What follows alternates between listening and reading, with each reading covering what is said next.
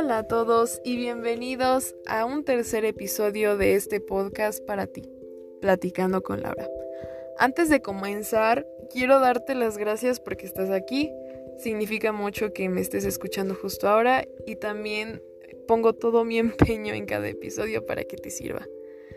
Además, también quiero pedirte perdón y a todos ustedes porque me tomé una pausa muy grande. No subí nada durante un tiempo y fue porque tuve que dedicarle más tiempo a mis estudios y también porque fueron las vacaciones de invierno, así que una disculpa. Pero a partir de ahora les prometo que ya no van a haber pausas a menos que se los indique. Y bueno, ahora sí, como ya vieron el título, hoy vamos a hablar sobre cómo tomar decisiones y si no, reflexionar si las decisiones que estamos tomando son las indicadas. Así que vamos a darle un vistazo y espero que les sirva.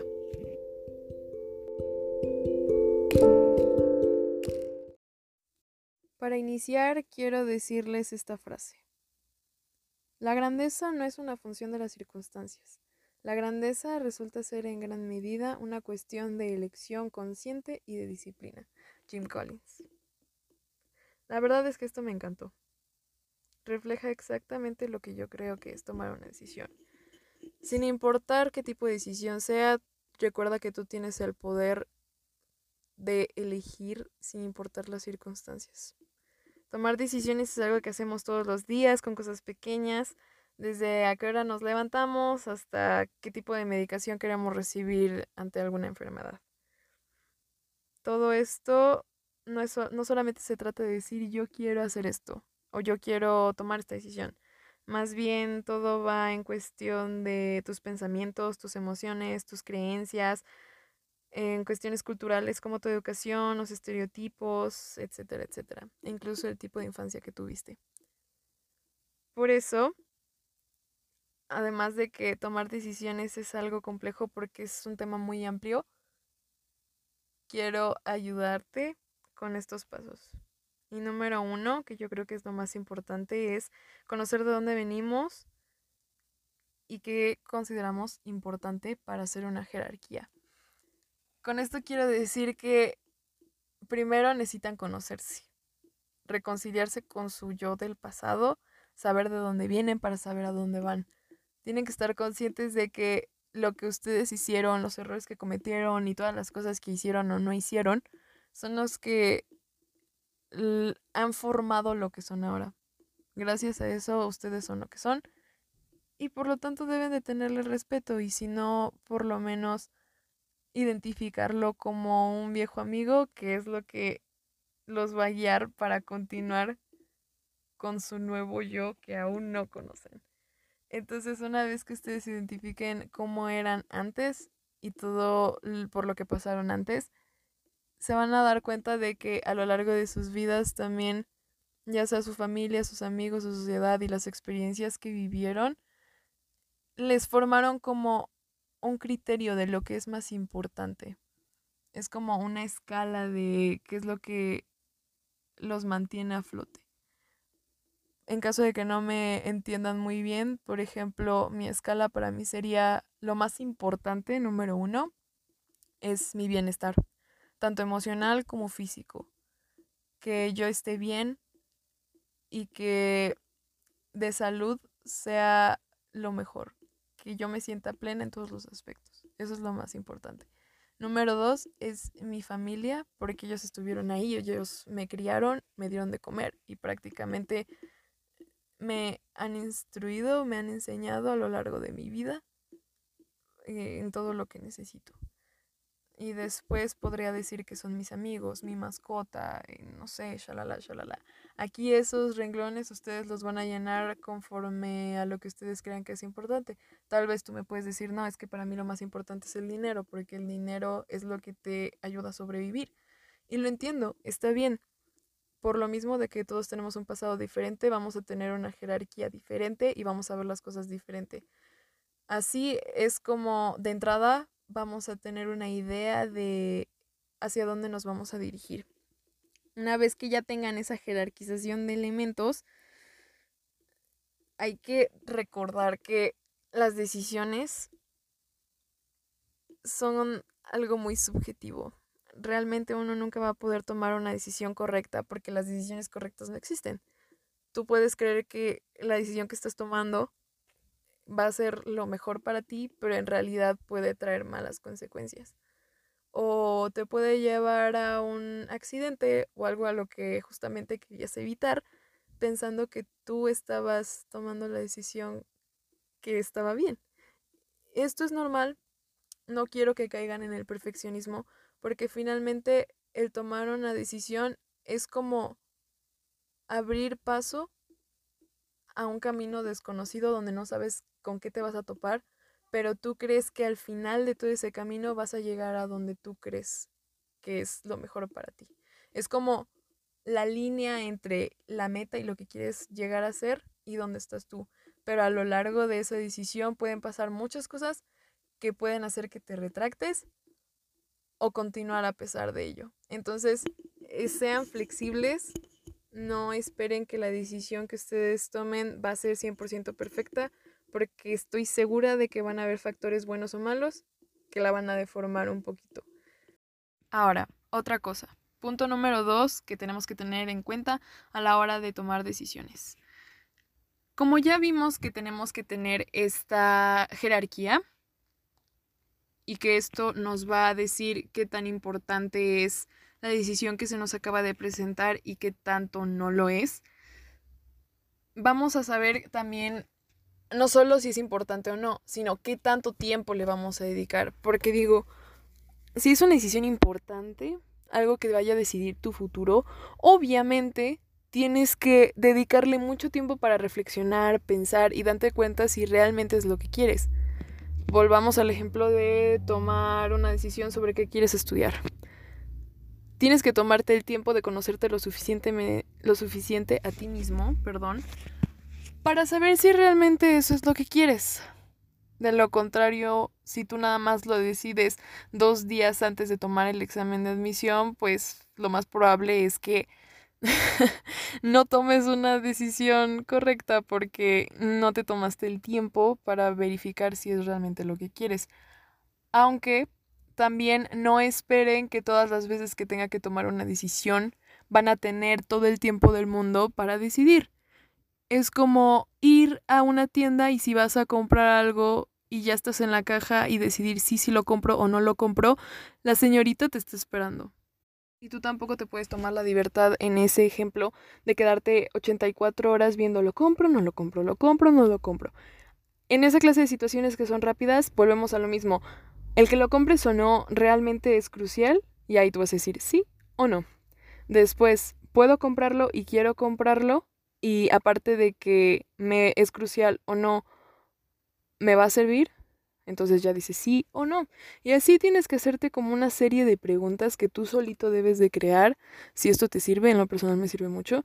Y te va a ayudar a aclarar tus ideas más rápido. No significa que estas tengas que generar una lista de preguntas en ese momento para saber si estás tomando la decisión correcta. No. Porque volvemos a lo mismo, eso te puede tomar mucho tiempo. Más de lo que requieres en ese momento. Lo único es que como hay muchas situaciones donde esta clase de respuestas y de pensamientos son instantáneos, no tienes que desgastarte, entonces en el momento dices sí o no, y listo, ya lo hiciste. Y de todas formas, aunque te hayas equivocado volviendo a ese ejemplo, si hiciste un error en comprar esa cosa, ya sea ropa o lo que sea, no te preocupes, se puede cambiar, se puede devolver. Entonces, más bien es como volvemos a lo mismo, tener el orden de jerarquización. ¿Vale la pena preocuparse? No. ¿Debo de tardarme mucho? Tampoco. Entonces, bueno, ahorita quiero ir con el tercer punto, que es antes de tomar la decisión tienes que estar consciente de todos los puntos de vista. Y esto es muy explícito, ya lo mencioné durante el podcast, y es, si tienes obviamente más tiempo, y es una, bueno, principalmente en situaciones decisivas que son realmente importantes, obviamente debes de llenarte de información. Busca información, rasca, pregunta, entrevista gente de donde puedas sacar información. es lo mejor que puedes hacer. Entre más información recolectes sobre esas decisiones y todas las alternativas que tienes, va a ser mucho más fácil para ti tomar una buena decisión. ¿Por qué? Porque mientras tú estés más informado, mientras tengas más datos de qué sostener tu decisión, va a ser mucho más fácil que número uno, no te arrepientas. Número dos, estés consciente de lo que puede pasar. Y número tres, pues en general de que encuentres como este, esta, perdón, diferencia entre si es lo correcto o me va a causar daño. Y bueno, también esto de encontrar información, sí, está bien encontrar muchos datos y te va a servir, pero algo que yo le añadiría como un plus, que ojo tengan cuidado, pero también les va a servir, es tratar de prevenir situaciones futuras ante las alternativas que tienen, ante las opciones y así tomar una decisión más clara. Porque no solamente se trata de ver qué conforma cada punto para tomar la decisión, sino tratar de prevenir situaciones que digo, finalmente, aunque son cosas inciertas, te puede ayudar de mucho. Es como, vamos a hacer otro ejemplo.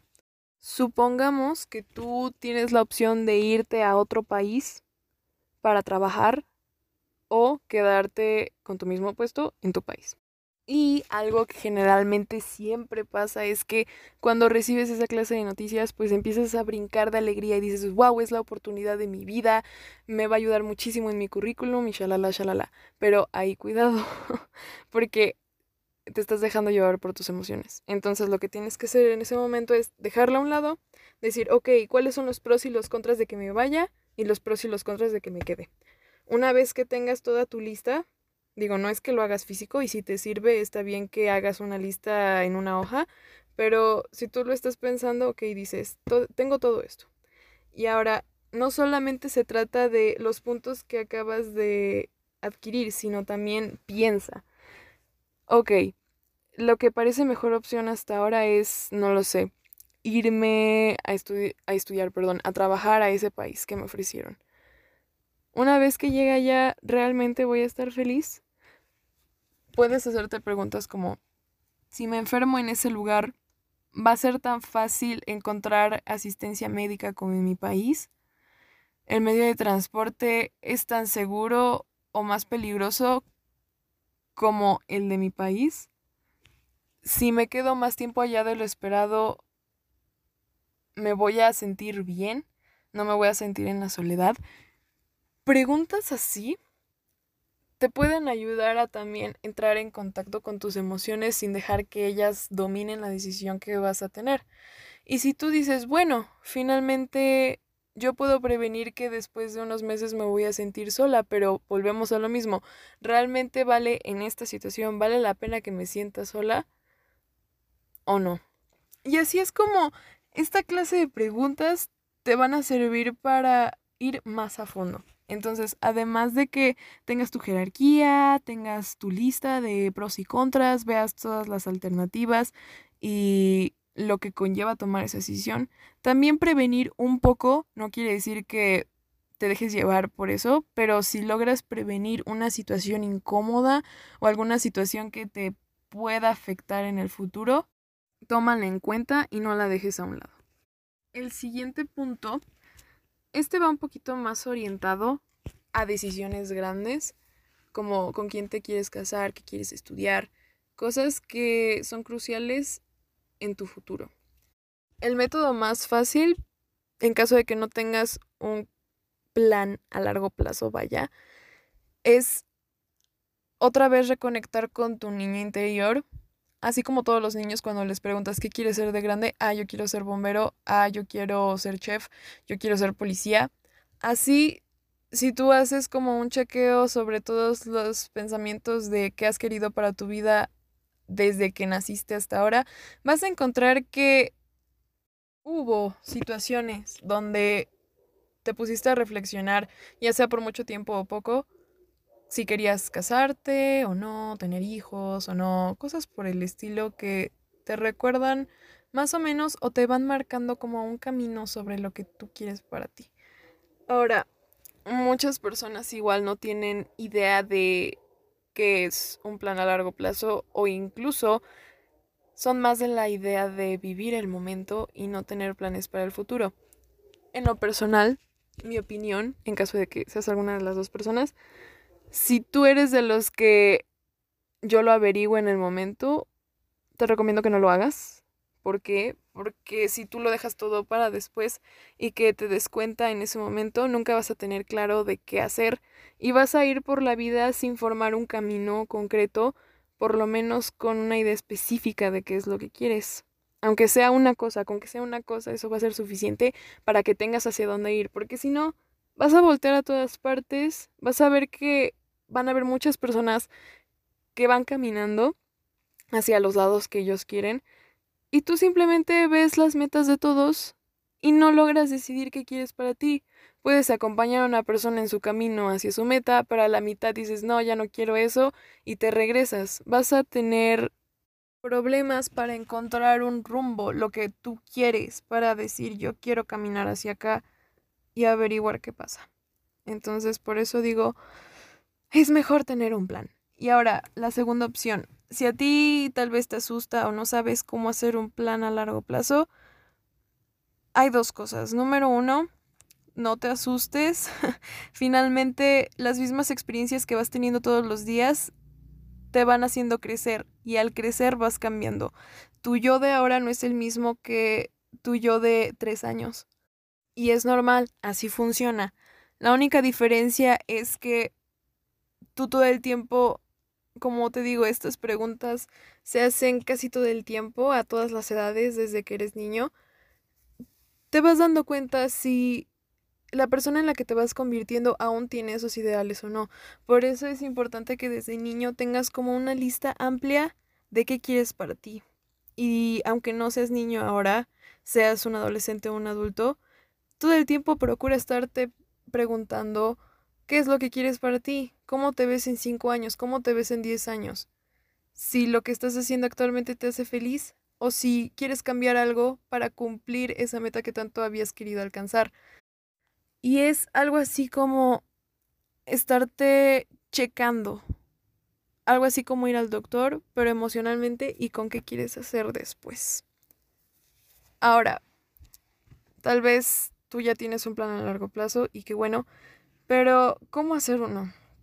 Ahora que ya viste por qué deberías de tener uno, ¿cómo lo haces? Es complicado y he conocido a muchas personas que les cuesta trabajo.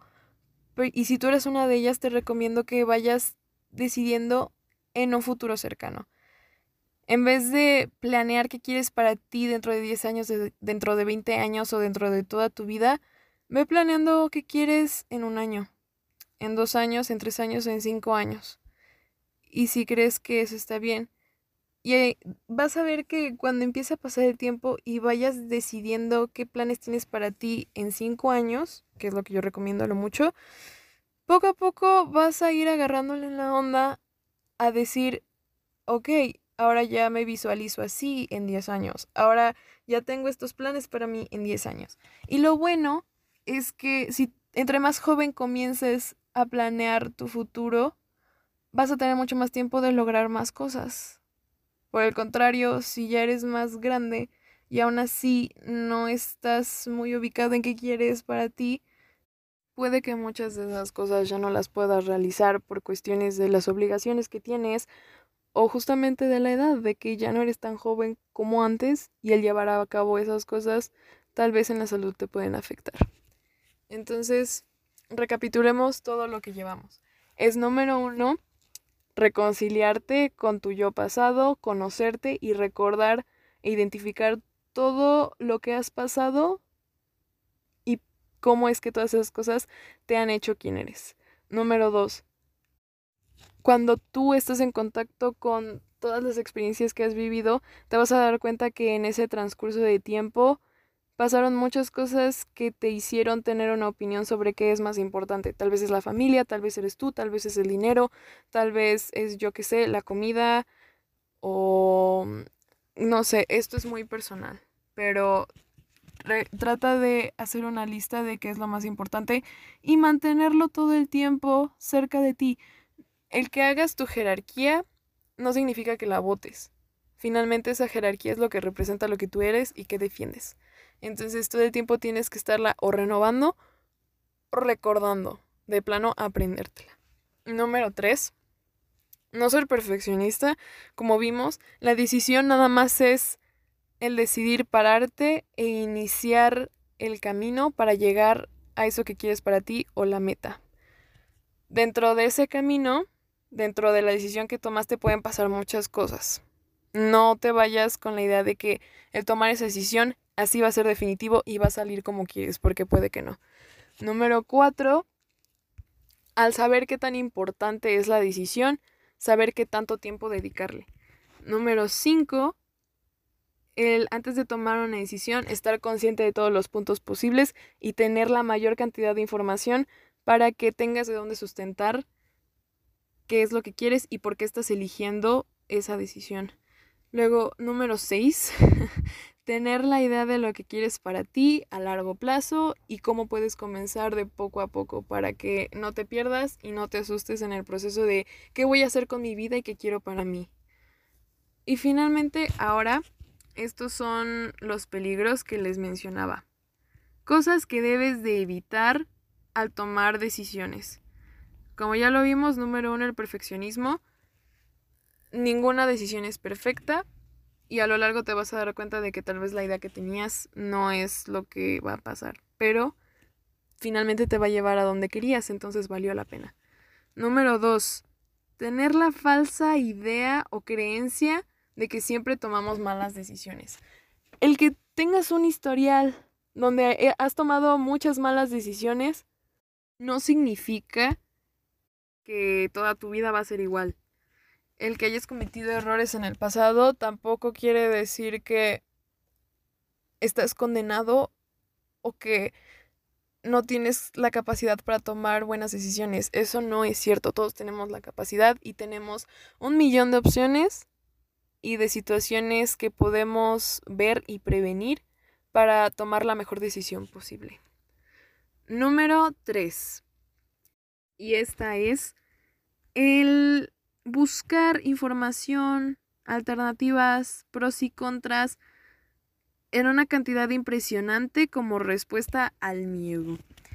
En caso de que no lo entiendan muy bien, se refiere a que muchas veces, aunque ya tenemos toda la información, los pros y los contras, y ya es muy visible cuál es la mejor decisión, por tener miedo a querer tomarla, seguimos buscando y buscando y buscando información de tal modo de que ya sea, y la mayoría de los casos así es, encontrar puntos negativos que no son relevantes, pero que te escuden para negarlo y decir, no, yo no voy a tomar la decisión y mejor ya no, ya no quiero aventarme. Tomémoslo en el caso de decidir trabajar en el extranjero o en tu país. En ese caso, supongamos que el irte a trabajar a ese lugar resulta ser más benéfico que el quedarte aquí. Pero por tu miedo de dejar tu hogar, de irte a un lugar desconocido tú solo y poner a prueba todo lo que conoces incluso el idioma y la forma de comunicarte, te da más miedo que otros problemas que sí podrían afectarte. Entonces lo que haces es ver todos los puntos que no son relevantes de nuevo para decir ya no quiero y quedarte. Y a lo mejor puedes perderte la mejor experiencia de tu vida, pero por, por miedo a lanzarte, buscas más información de la que deberías y quieres ver cosas donde no la hay con cosas que no son relevantes, de nuevo. Ahora, Número 5. La impulsividad al decidir. Muchas veces el tomar decisiones llega a ser cansado y más con decisiones grandes en las que tienes que analizar todos los puntos porque es muy tedioso también a veces estar revisando todas las posibilidades, el ver si está bien lo que haces o no. Por ello, muchas de las personas se cansan y lo toman al azar. Dicen, ¿sabes qué? Mejor voy a hacer esto o no, voy a hacer lo otro. Pero ni siquiera lo estás pensando porque ya estás harto o te molesta el tomar la decisión. Número 6. mm, delegar las decisiones a los demás o dejar que otras personas tomen las decisiones por ti. Esta es una señal de falta de autoconfianza y también puede estar un poquito mezclado con la anterior de irritarte al tomar decisiones. Finalmente, y esto lo digo porque yo también lo tengo a veces, es mucho más fácil dejar que otras personas elijan por ti, porque en caso de que no salga como tú esperabas o que resulte mal, también puedes escudarte de decir es que tú me hiciste elegir esto, tú me impulsaste a decir que sí a esa decisión cuando en realidad fue lo peor que me pasó y es tu culpa hay que entender que finalmente, independientemente de quién decida, el que va a sufrir o va a gozar de las consecuencias eres tú.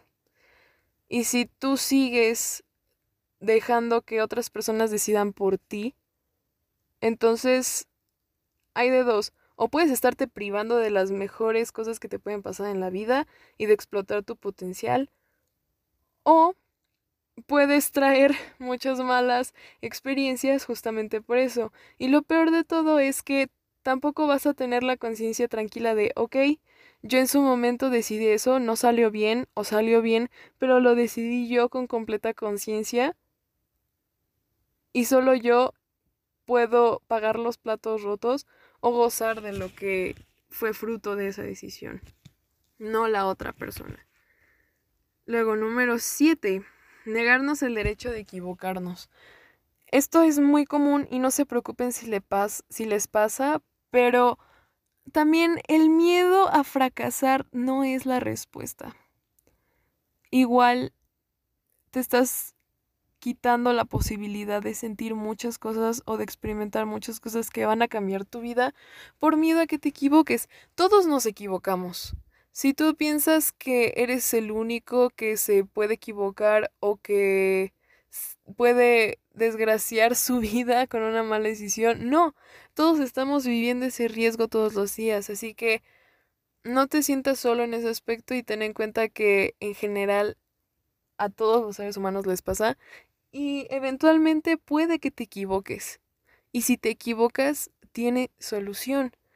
Mi mamá siempre me ha dicho, todo tiene solución menos la muerte. Y es cierto.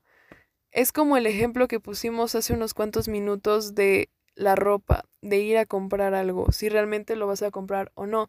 No puedes evitar no comprar ese artículo porque no vaya a funcionar como tú crees o por miedo a que hayas tomado la mala decisión en comprarlo. Yo creo que es más bien cuestión de iniciar y ver qué pasa en el camino. Sean flexibles y también estén abiertos a equivocarse, pero abiertos a lo mismo que dijimos desde un principio, que el camino en llegar a esa meta se deforma un poquito. Número 8. La precipitación o creer que la decisión inmediata es la respuesta. Finalmente, como les digo, hay decisiones que tienes que tomar en ese instante y otras que no. Entonces dejarte llevar por tus impulsos es dejar que tus emociones tomen el control y muchas veces tus emociones no son la respuesta para hacer algo que realmente te ayude y que no te perjudique. Esa es la mayoría de los casos. Hay situaciones donde dejarte llevar por tus emociones te ayuda, pero es el 8% de los casos. Número 9 que es el miedo a fallar a los demás. Y aunque ya lo dijimos, el miedo a equivocarnos, el miedo de fallarle a otras personas es aún más grande. ¿Por qué? Porque cuando tú estás consciente de que perteneces a un grupo de personas, a una, a una sociedad donde se espera algo de ti, donde sabes que la gente está viéndote si fracasas o ganas, tienes miedo a perder para que las otras personas se den cuenta de ello. Y no, no es así. Yo creo que finalmente las decisiones son de uno mismo. Y es cierto, las decisiones son para uno. Tú vas a vivir y vas a tener la experiencia de esas decisiones, no los demás. Y si estás teniendo miedo de fallarle a otros, es inevitable. No puedes satisfacer a todos. Siempre así como tú piensas diferente de tus amigos o incluso de tus familiares, las demás personas piensan diferente respecto a temas relacionados contigo. Tal vez la forma en la que te vistes para tus amigos esté bien, pero para tu bisabuela esté mal. Entonces, esto va muy de la mano con el querer satisfacer a todos y por lo tanto no quererle fallar a todos. Debes de, en este caso, deberías de tener autoconfianza en ti y dejar de esperar que todas las personas en tu entorno aprueben tus decisiones, porque eso jamás va a pasar en un 100%.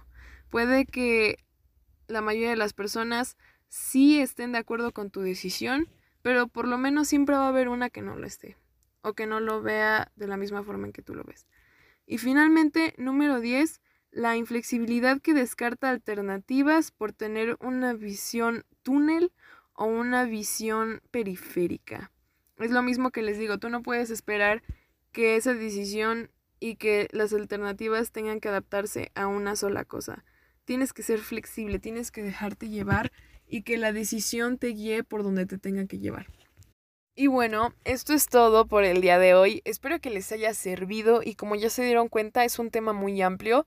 Generalmente me gusta hacer los episodios más cortos, pero en este caso sí me tuve que llevar más tiempo para que pudieran, no sé, pudiera hacerlo entendible para ustedes y que ustedes también se dieran cuenta de que cada situación es diferente y que ustedes van a encontrar la forma de solucionarlo. Yo lo sé, creo en ustedes. Espero que dentro de un tiempo se vuelvan unos maestros en tomar decisiones. Recuerden que ninguna decisión va a ser la correcta, pero el que pases por este proceso de reflexionar te va a dejar mucho más tranquilidad independientemente de lo que pase. Gracias por estar aquí de nuevo, los quiero mucho y nos vemos en la siguiente. Chao.